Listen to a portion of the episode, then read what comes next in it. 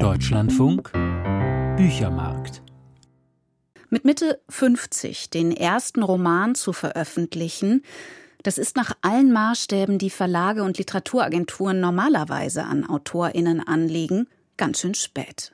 Christine Vescoli ist genau das gelungen. Mutter nichts, so heißt der erste Roman dieser Autorin, die in Bozen im Südtirol geboren wurde und dort bis heute lebt. Mein Kollege Jan Drees stellt das Buch vor.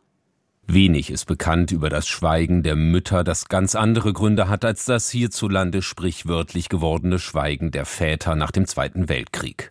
Erst langsam gerät diese besondere Form der Empfindsamkeit in den literarischen Blickpunkt, wie jetzt im Mutternichts-Roman von Christine Vescoli.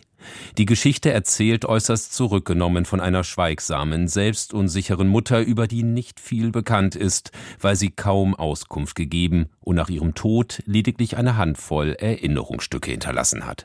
Ich habe Mutter nie geschrieben und Mutter nie mir. Es gibt die eine oder andere Karte, einen Gruß oder Wunsch, die in einer Schublade liegen, aber keinen Brief, den ich aufbewahren könnte. Was es zwischen uns zu sagen gab, lag immer anderswo als in geschriebenen Worten, und die gesprochenen waren oft nicht die, die in ihr lagen. Der Tochter erscheint es, als habe sich zeitlebens ein Nichts über oder hinter die Mutter gelegt. Nichts zu sein und nicht zu sein waren für meine Mutter eins, erinnert sie und hofft, dass es ihr endlich gelänge, hinter dieses Nichts zu blicken, um es in Worte zu fassen. Doch wie soll man über ein Nichts schreiben, aus dem vermutlich nichts zu holen ist, außer ein weiteres Nichts, fragt sie und erzählt deshalb nur en passant von gemeinsamen Erlebnissen mit der schweigsamen Mutter. Stattdessen berichtet sie über ihre Recherchereise zu den vermeintlichen Ursachen dieses Schweigens. Zu Beginn hat sie Brocken und Brüche von Erzählungen, einige Fotos, Zeitungsausschnitte, Bücher, wenig Material. Doch ihr Entschluss steht fest, tief hinabzusteigen bis zum Ende des 19. Jahrhunderts und zwar in Form einer Suchbewegung, die sie selbst als Stochern beschreibt. Den wenigen Hinweisen wird dieser Text abgerungen, behutsam das Mutterleben geborgen, teilweise dichterisch angereichert und die zahlreichen Leerstellen mit poetischen Mutmaßungen verfüllt.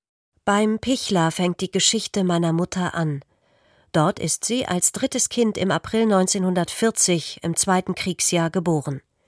Die Welt, in die sie hineingeboren wurde, war arm, klein und niedrig, so dass man sich in der Kammer, in der Mutter in die Welt gepresst wurde, bücken musste, und das Licht, das sie erblickte, recht ausgebleicht darin hauste.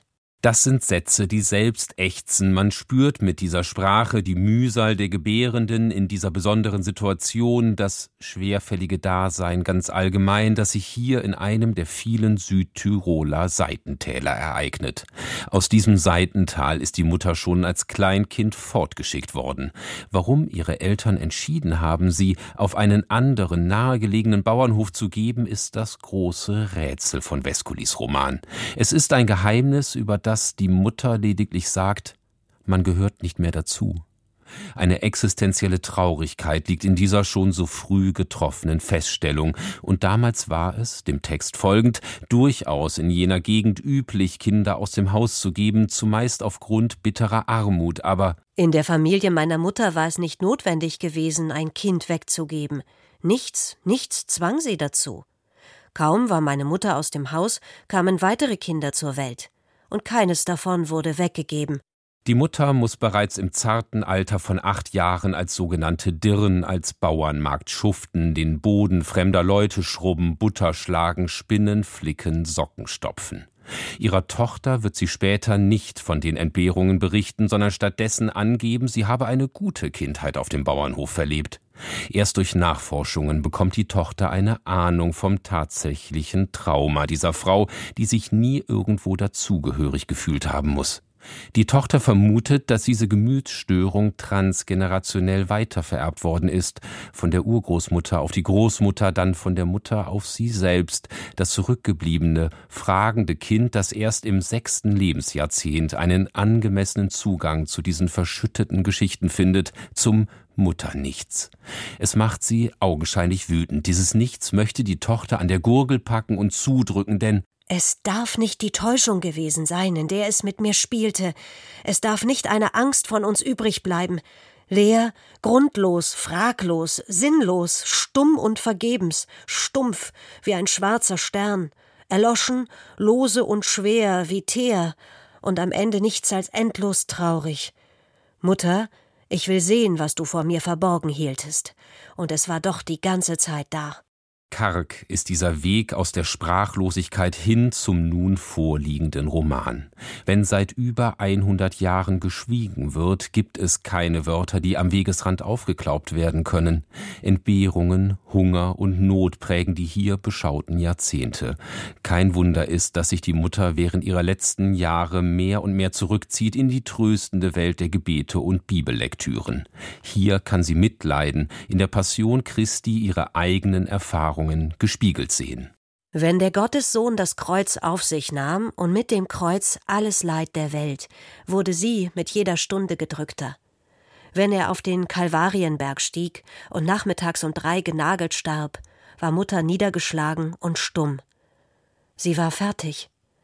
Weil der Karfreitag ja immer auch ein Freitag und der Freitag ihr Putztag war, war sie am Karfreitag doppelt so fertig. Zu Beginn dieses kurzen Romans schaut die Tochter auf den Grabstein ihrer verstorbenen Mutter.